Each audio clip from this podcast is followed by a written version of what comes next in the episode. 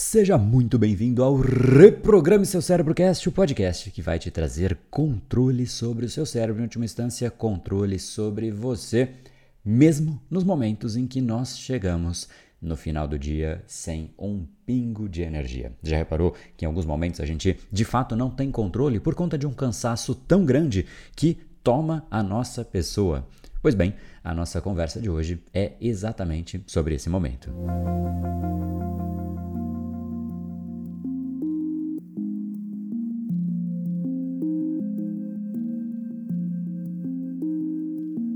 é um brain time um pouco mais reflexivo nos últimos dias, basicamente de forma muito intensa. Eu tinha muita coisa a fazer, muita entrega, muito material, muita criação, ou seja, eu de fato demandei muito de mim mesmo e do meu cérebro a ponto de realmente precisar, quase que literalmente ficar o tempo inteiro produzindo. Eu parei, obviamente, para comer, para ir no banheiro, para escovar o dente, para esse tipo de coisa, mas tirando isso, era literalmente o tempo inteiro produzindo. Aí fica a pergunta: ora, André, mas você não cansa? A mente não cansa? O cérebro não chega num limite em que de fato talvez faça menos sentido continuar do que simplesmente parar? Afinal, ele vai começar a divagar, vai começar a ir para outros assuntos, prioridades, né? A atenção realmente vai ali para o celular, para coisas assim.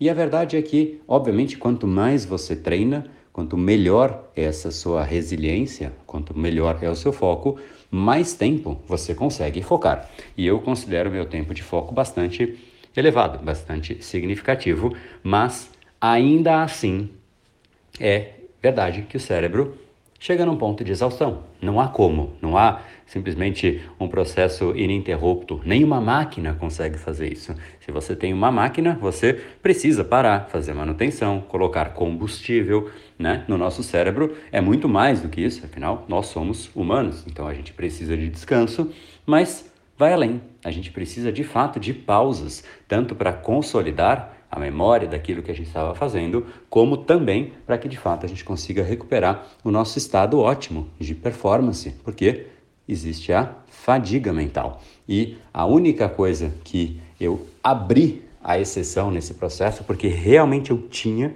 que entregar as coisas que eu concluí e eu criei uma janela, eu criei uma exceção, tirando essas que são fisiológicas, né? De comer, não tem como. Ah, não, vou fazer agora sem comer, sem dormir. Não faz o menor sentido. Mas uma janela fora das fisiológicas, eu realmente abri e foi fascinante perceber como realmente ela contribuiu para mim de uma forma muito significativa. Se você acompanhou os stories, você viu que foi basicamente a única hora em que eu apareci nos stories. Afinal, foi a única hora do meu dia que eu tive um dia para realmente fazer alguma coisa concreta, que foi quando eu fui fazer exercício físico. E eu espero a hora em que basicamente eu chego muito perto ali da exaustão, quando eu percebo que realmente não vai mais valer a pena ficar insistindo. Por quê? Porque primeiro que chega no ponto em que você se prejudica, faz mal realmente ficar muito intenso naquilo. Segundo, porque não adianta nada você ficar tentando, se você vai além desse patamar, você realmente vai se distrair, o seu cérebro vai para outra coisa, você vai ficar com sono, vai qualquer coisa, mas o cérebro vai tentar tirar a sua atenção dali quando você chegar perto da fadiga. E é exatamente a fadiga mental que precisa de uma cura. Qual é a cura da fadiga mental? Na minha opinião, não existe nada melhor para curar a fadiga mental do que cansar o seu corpo, o esporte, a atividade física. E foi exatamente isso que eu criei como janela. Tanto ontem, que eu usei a janela para correr, fazer a minha corridinha ali, eu confesso que foi um pouco mais curto do que normal. Tem dias que eu corro 10 quilômetros, tem dias que eu corro 5 quilômetros, tem dia que eu corro, às vezes, né, já cheguei a correr né, 20 quilômetros em uma época um pouco mais diferente de agora, mas Ontem foram 5 quilômetros. Bastam 5 quilômetros. Para muita gente pode ser muito, para muita gente pode ser pouco, mas 5 quilômetros é um número, na minha né, concepção do que eu costumo fazer, um número bom. Né? Pequeno, mas aceitável e realmente foi absolutamente transformador. Eu voltei da corrida com muito mais energia. Aquela fadiga mental não só não mais existia, como durante a corrida, uma série de conexões que eu não mais conseguia fazer começaram a surgir. Meu cérebro começou a ter ideia de uma coisa, ideia de outra coisa, e eu tinha que, mais uma vez, como eu sempre conto, eu tinha que pegar o celular enquanto eu corria e anotar as coisas, porque uma ideia ela é muito efêmera. Se você não anota, ela se perde. Então foi exatamente isso que aconteceu. Eu deixei essa janela do esporte ontem na corrida, anteontem na academia, sempre com algum tipo de atividade física, mas elas de fato nos ajudam. Então, se você quer produtividade, eficiência, alta performance e não se permite esse tipo de janela, não se permite atividade física, dificilmente você consegue alta performance real realmente fazer aquilo que você olha no final do dia e fala: cara, que orgulho que eu tenho do que eu fiz. Então, olhe não para o que eu te disse, mas olhe em cima do que eu te disse para você, para aquilo que realmente te recupera a energia mental, a fadiga mental. E provavelmente a resposta de bate-pronto que você vai ter não necessariamente é a melhor. Tem gente que vai dizer: ai, não, eu fico lá né, sei lá, no sofá vendo Netflix ou fico nas redes sociais. Isso acalma a minha mente e azera, né, literalmente a minha fadiga mental acaba. Será que de fato isso é verdade? Será que você, depois de passar um tempo ali, sei lá, assistindo o seriado, você volta cheio de criatividade?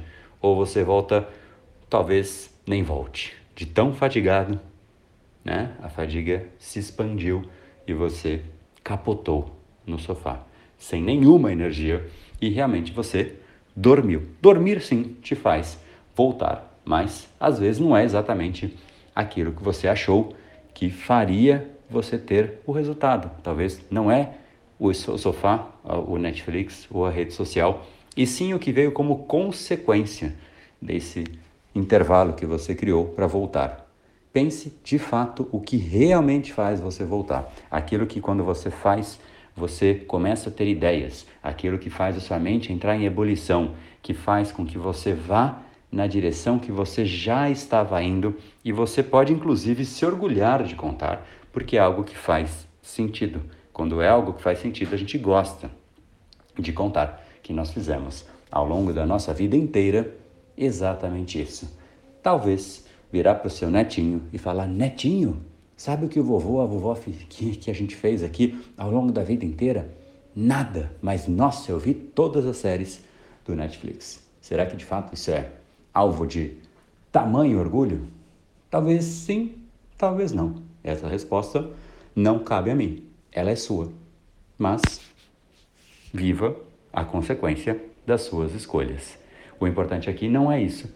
Voltando para o ponto central desse nosso Brain Time, o que você precisa é saber o que realmente faz a sua energia mental voltar de uma forma construtiva, trazendo ideias, trazendo vontade de voltar e trazendo ímpeto de viver a vida real e não a vida de telas que piscam luzes.